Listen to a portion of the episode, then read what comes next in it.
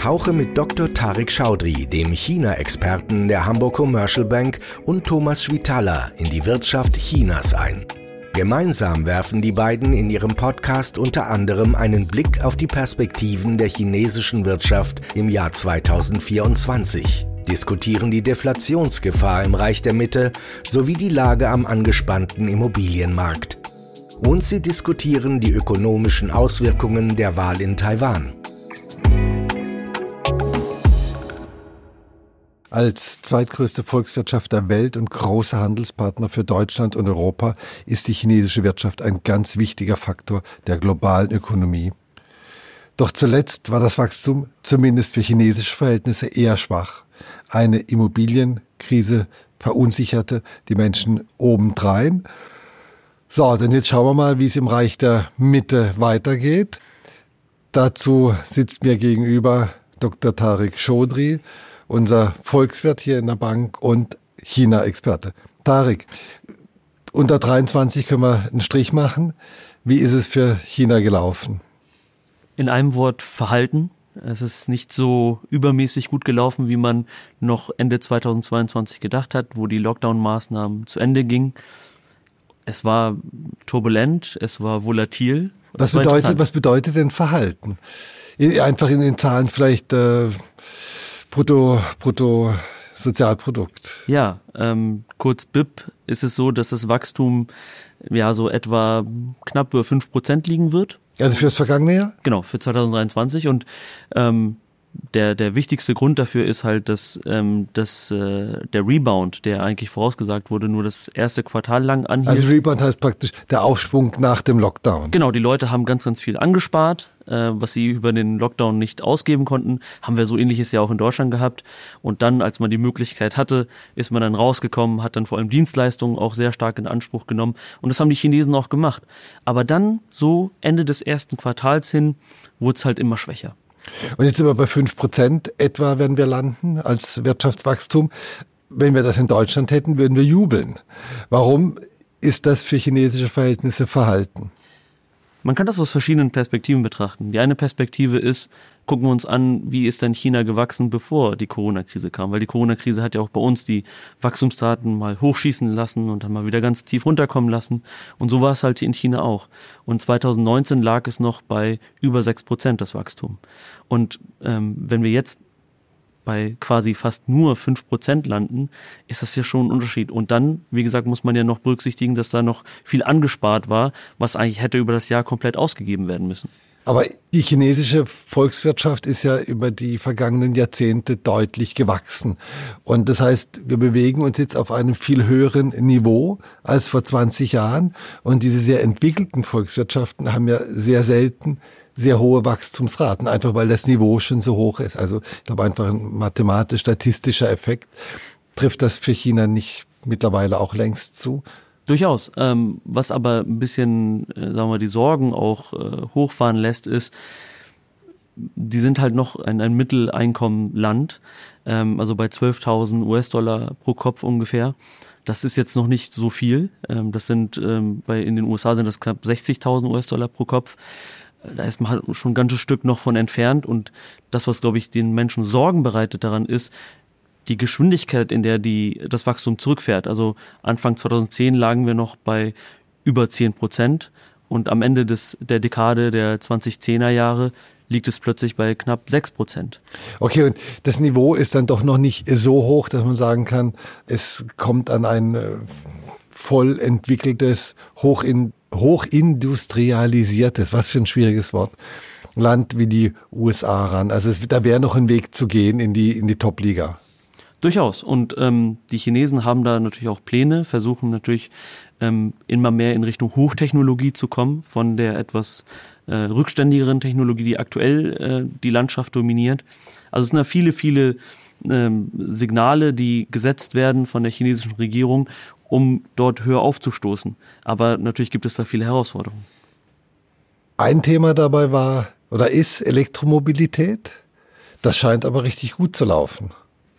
Ja, das kann man durchaus sagen. Also wenn man sich die Zahlen von BYD jetzt mal aktuell anschaut. Das ist ein, einer der, der, der große E-Auto-Hersteller. Richtig. Ich glaube sogar der größte weltweit mittlerweile. Genau, deswegen spreche ich das auch gerade an. Also die haben es sogar geschafft, im äh, vierten Quartal 2023 zahlenmäßig von den von Umsatz her sogar Tesla zu überholen, was ja bisher wirklich der der dominante Player in, in dem Markt war.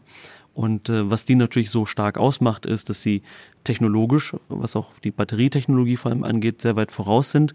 Sie haben eine große äh, Infrastruktur auch aufgebaut, Lieferketten, ähm, wo sie halt auch dominieren und auch unabhängig sind. Und man hat das vor allem auch während der Lieferkettenproblematik äh, in den letzten Jahren gespürt. Ähm, ein ganzes, äh, äh, wie sagt man, ein, eine ganze Lieferkette zu dominieren, ist dann schon sehr vorteilhaft, wenn alle unter Chipmangel leiden, dass man selber vielleicht sogar schon die Chip äh, herstellt. Also das heißt, die haben praktisch Zugriff auf alle Komponenten immer gehabt, weil die in China selber produziert werden. Genau. Und das ist wirklich auch ein wichtiger Faktor gewesen und natürlich auch die staatliche Unterstützung, die denen großzügig zugekommen ist, weil das schon vor zehn Jahren im letzten äh, Industrieplan festgelegt wurde, dass man in dem Bereich halt vorstoßen möchte.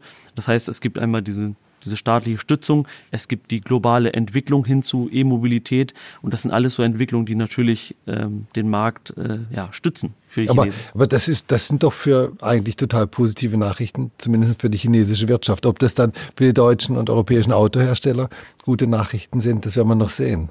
Das wird man durchaus sehen müssen. Ähm, für China muss man sagen, ist es so, dass ähm, die Probleme im Immobiliensektor, die natürlich relativ groß sind, da ist natürlich die Frage, inwieweit die Hochtechnologie, die jetzt natürlich vorankommt, das kompensieren kann. Also wir sehen ja eine Entwicklung in China, dass man vom Bausektor sich allmählich verabschieden möchte, was so die Wachstums Da kommen wir noch zu, zur Immobilienkrise. Genau, die ist auch äh, durchaus da. Aber die Frage ist in der Tat, ob ähm, dieser grüne Sektor, grüne Technologiesektor, und da sind nicht nur E-Autos, sondern auch PV-Anlagen, ob die wirklich also das, Photovoltaikanlagen. Genau, ob die wirklich das äh, ganze, äh, sagen wir Bild drehen können. Jetzt haben wir zurückgeblickt und 23 nochmal Revue passieren lassen. Wie schaut's aus für 24 in China? Wie sind die Wachstumsprognosen da? Sind wir wieder bei den 5 Prozent, die dann zu wenig sind oder sind die Ziele ambitionierter? Es geht leider noch ein kleines Stück runter. Also wir gehen von äh, knapp vier Prozent aus. Man muss da natürlich auch dazu sagen, dass äh, China im Vergleich zu westlichen Systemen doch eine, wie sagt man, eine zentral äh, regulierte äh, Wirtschaft ist. Ähm, dort muss man natürlich auch ein Stückchen im Blick behalten, welche Wachstumsziele von Peking ausgegeben werden. Das wird jetzt im März kommen.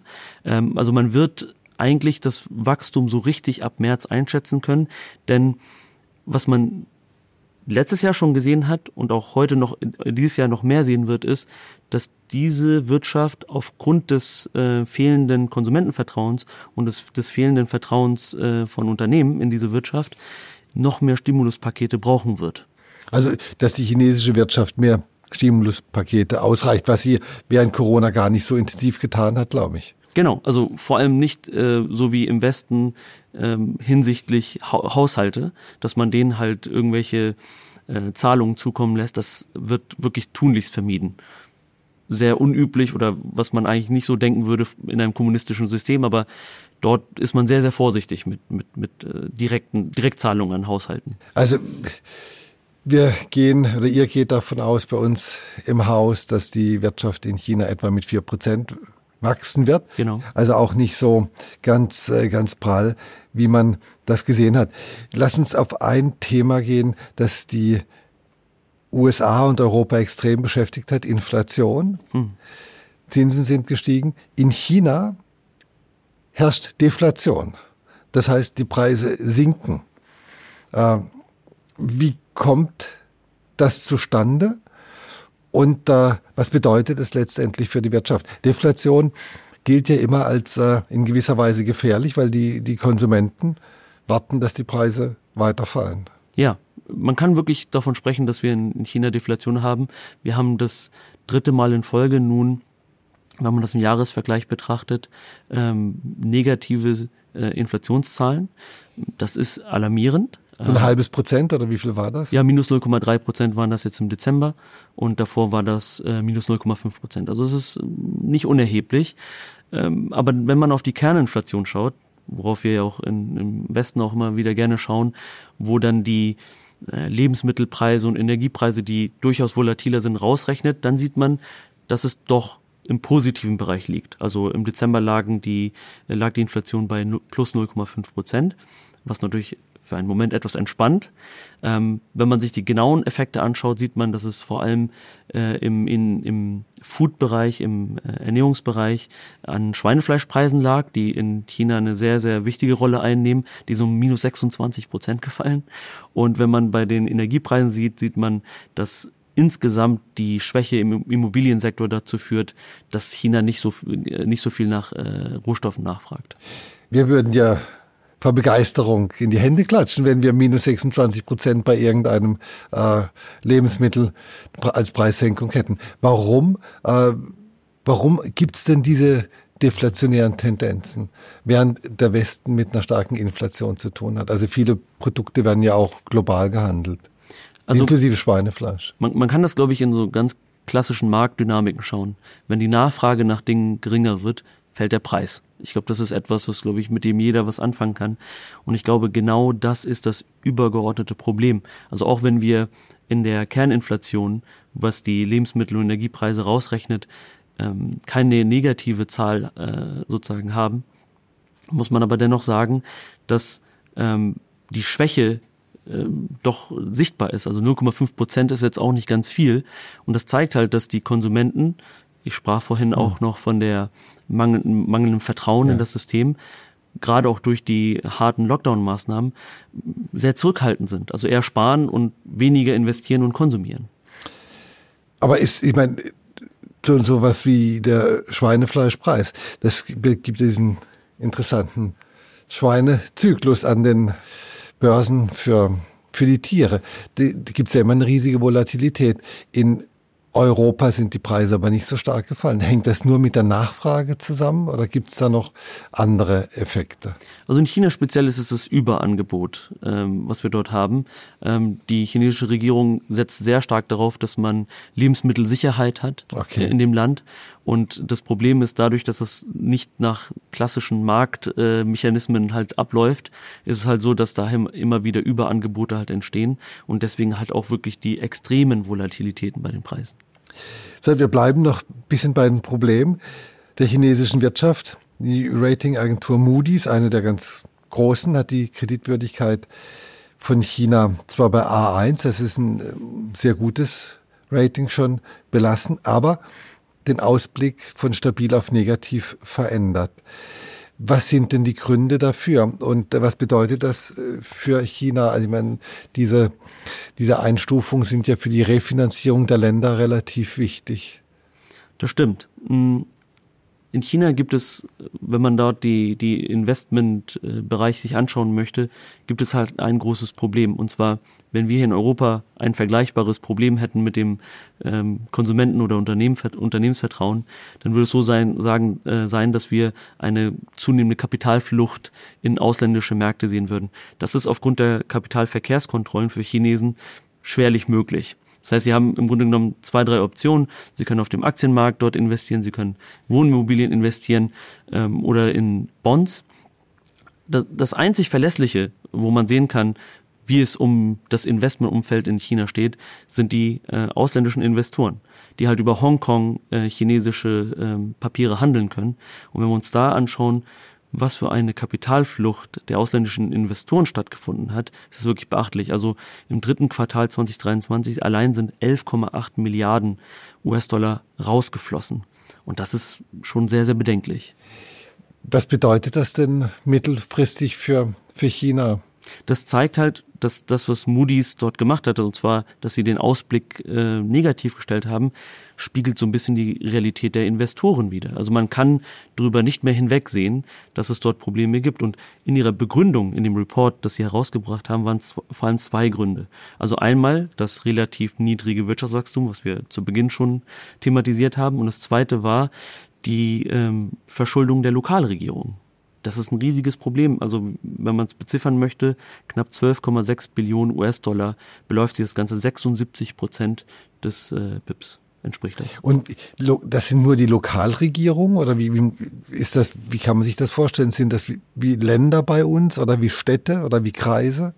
Ja, das mag man sich vielleicht gar nicht so vorstellen, aber so wie in Deutschland ist dort halt auch die, ähm, äh, die, die Stärke sozusagen einzelner Bundesländer, also dort sind es Provinzen, sehr stark ausgeprägt und äh, die haben einige, äh, eigene Finanzen und es gibt halt dort eine enorme Disparität. Also es gibt einmal, wir kennen die ganze Ostküste, da geht es wirklich wunderbar zu. Die haben auch diese Schuldenproblematik nicht so stark, wie halt die Provinzen, Provinzen, die im Westen liegen, wo es eher karg ist, wo es äh, wenig äh, auch Industrie gibt. Die leiden natürlich besonders stark. Jetzt gucken wir einmal noch äh, auf den Immobiliensektor. Das war jahrelang, jahrzehntelang ein unglaublicher Treiber für die chinesische Wirtschaft, weil wahnsinnig viel gebaut wurde.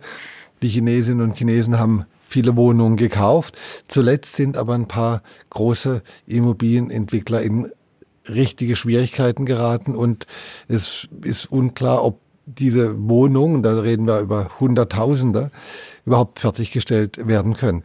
Kannst du uns da ein Update geben, wie ist da der Stand der Dinge?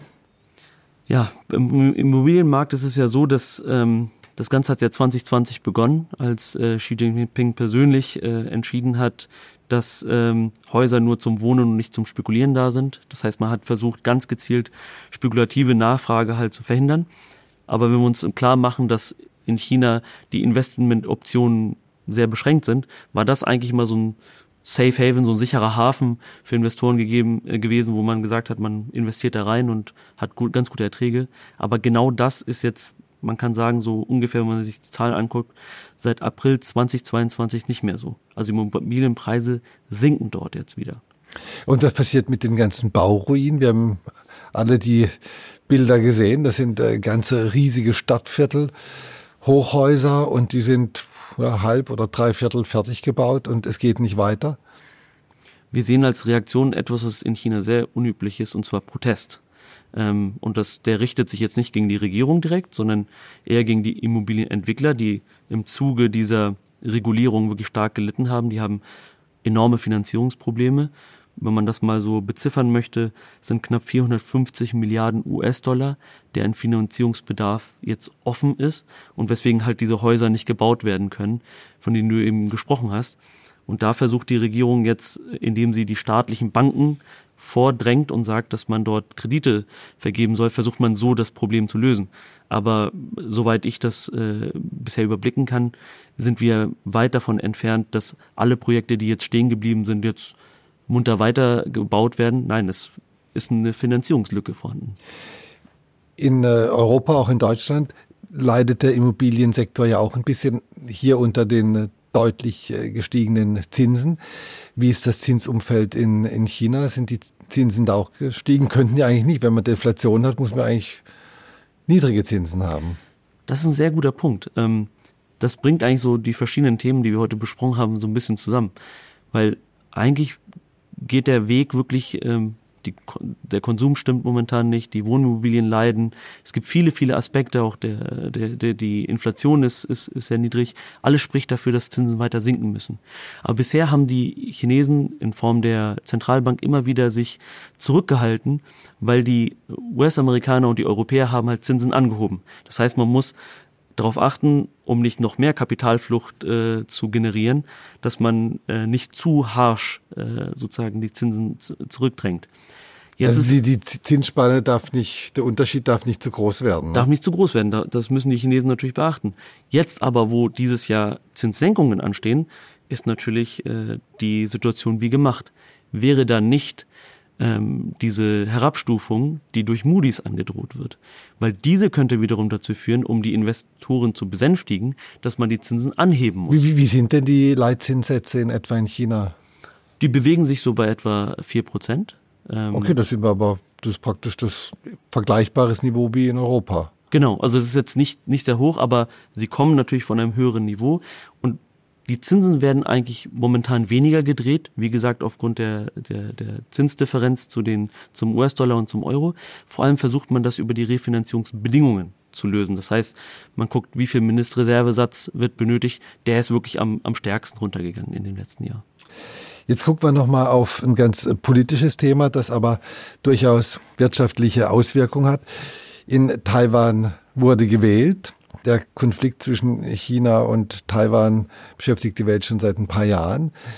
Die Chinesen würden gern wieder Taiwan zurück ins eigene Land holen.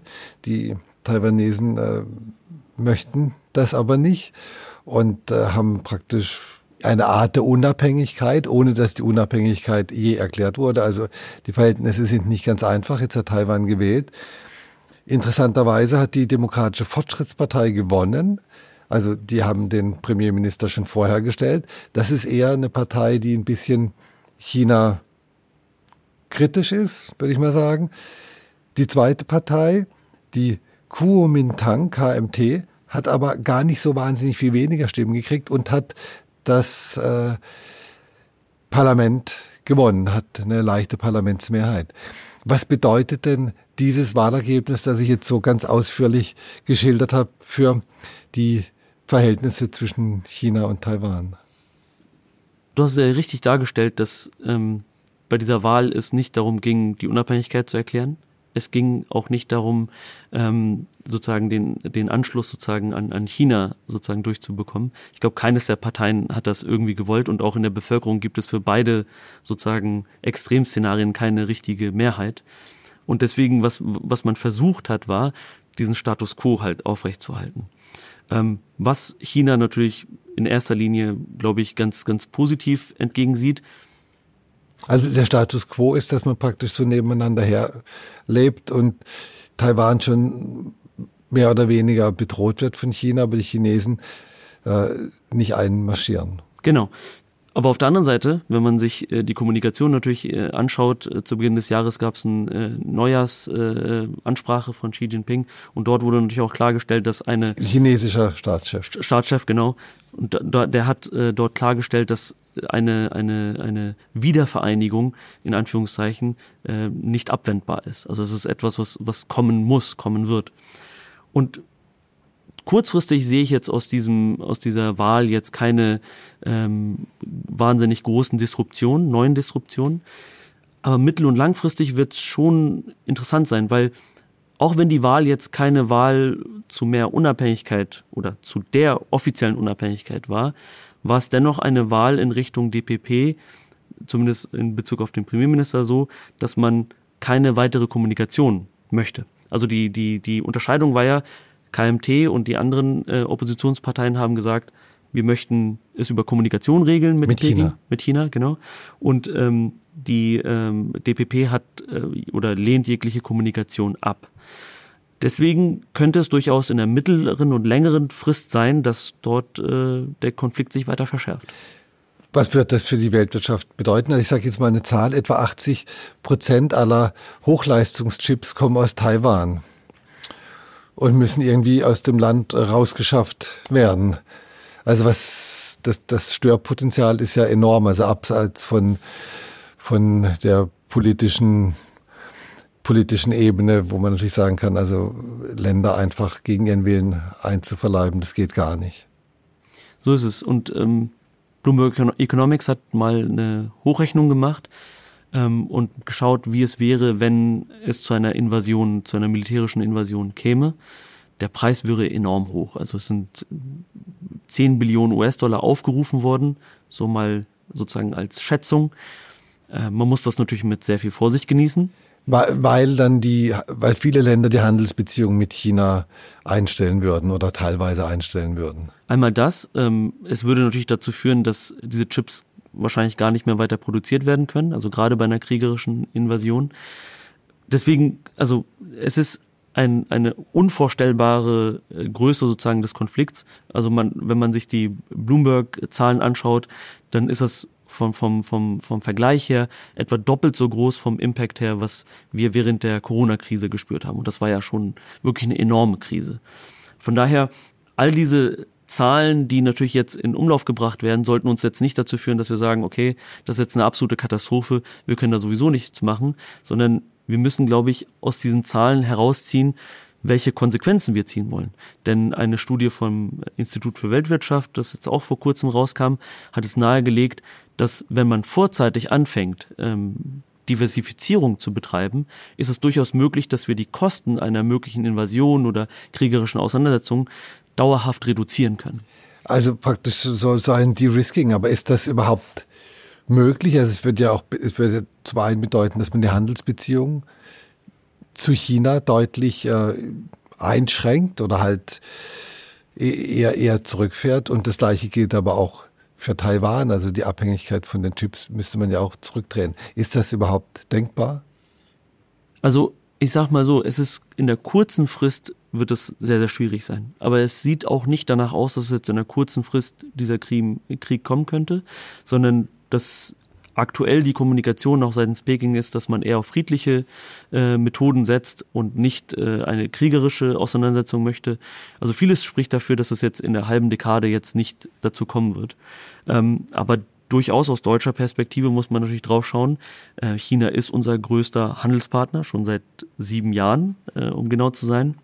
Aber da muss man auch genau gucken, wo die Abhängigkeiten gerade in Bezug auf Exporte sind. Also die DAX-Konzerne haben einen wesentlich hohen, äh, eine hohe Abhängigkeit. Also für die deutsche Autoindustrie ist China praktisch äh, zentral. Genau, es gab ja auch eine Ausarbeitung vom Handelsblatt, die nahegelegt hat, dass die Autobauer so zwischen 20 und 30 Prozent, was so die Umsätze angeht, von China abhängig sind. Das ist nicht klein, das ist nicht wenig. Ja, das ist enorm. Das ist enorm. Aber dennoch muss man sagen, dass die Exporte insgesamt von äh, Deutschland aus nach China immer weiter gesunken sind. Während die Importe gestiegen sind. Genau. Das heißt, wir haben insgesamt ein Defizit äh, zu China, was halt für das Wirtschaftswachstum nicht so gut ist. Und das Interessante ist, dass China versucht natürlich die Produktion äh, europäischer, insbesondere auch deutscher Konzerne immer weiter auch nach China zu verlagern, weswegen halt auch diese deutliche Reduktion in den, in den Exportzahlen halt gekommen ist. Das heißt, was wir dort sehen, ist, dass ähm, deutsche Konzerne halt auch viel, viel mehr dort vor Ort äh, produzieren und wir dann natürlich schauen müssen, inwieweit sich die Konzerne dann langfristig aufstellen müssen. Aber das heißt, das sind ja große strategische Herausforderungen. Hast du den Eindruck, dass man sich in der Wirtschaft, in der Politik darauf schon entsprechend einstellt und vorbereitet?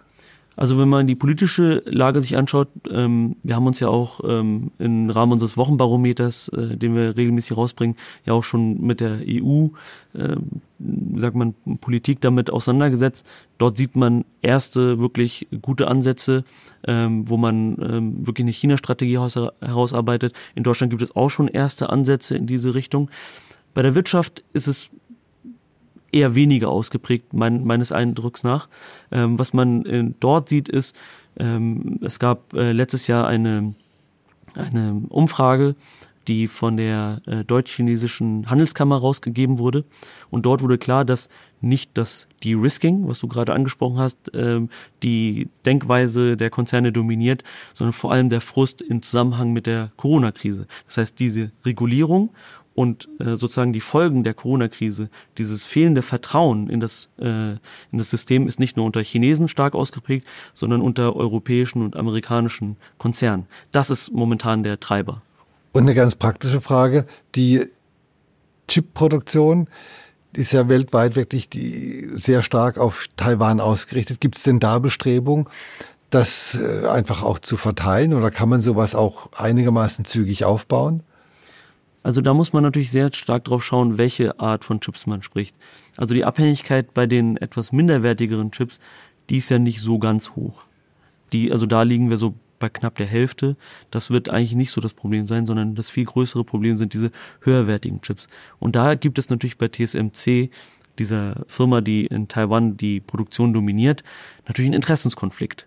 Zum einen möchte man äh, natürlich die europäischen und amerikanischen äh, Kunden nicht verlieren und die setzen halt auf äh, De-Risking. Und auf der anderen Seite haben die das Problem, dass für Taiwans äh, Zukunft natürlich genau diese Hochtechnologie auf der Insel entscheidend ist. Und da muss man halt schauen, inwieweit man das reduzieren kann. Ich glaube, ein viel wichtigerer Punkt, an dem man, glaube ich, ansetzen kann, sind die Seewege. Also knapp äh, 50 Prozent des äh, Welthandels fließt sozusagen durch dieses Nadelöhr zwischen Taiwan und China. Da muss man definitiv schauen, inwieweit man das wirklich noch aufrechterhalten möchte. Also De-Risking wird nicht gelingen. Also praktisch, ob ob man, ob es nicht sinnvoll ist, sich andere Routen auch zu suchen. Genau, oder Nearshoring zu betreiben, was auch ein Buzzword ist momentan, dass man quasi näher äh, an sich sozusagen die Produktion heranrückt. Also dass man nicht guckt, wo ist es am kompliziertesten, das ist natürlich bei diesen Hochtechnologie-Chips, dass man schon bei ähm, Lieferketten-Schritten vielleicht davor schon schaut, wo man was vielleicht umverteilen kann, sodass die Kosten einfach reduziert werden kann und dass, dass man nicht immer in Katastrophenszenarien denkt. Sondern in Szenarien, wie man es löst und wie man es einfach gestaltet. Richtig. So, das ist eigentlich das beste Schlusswort. Also einfach gestalten und pragmatisch handeln. Tarek, vielen herzlichen Dank für die Einblicke in die chinesische Wirtschaft, auch äh, in die politischen Sphären und äh, bis zum nächsten Mal. Sehr gerne, vielen Dank. Das war China, der Wirtschaftspodcast mit Dr. Tarek Schaudry und Thomas Schwitaler.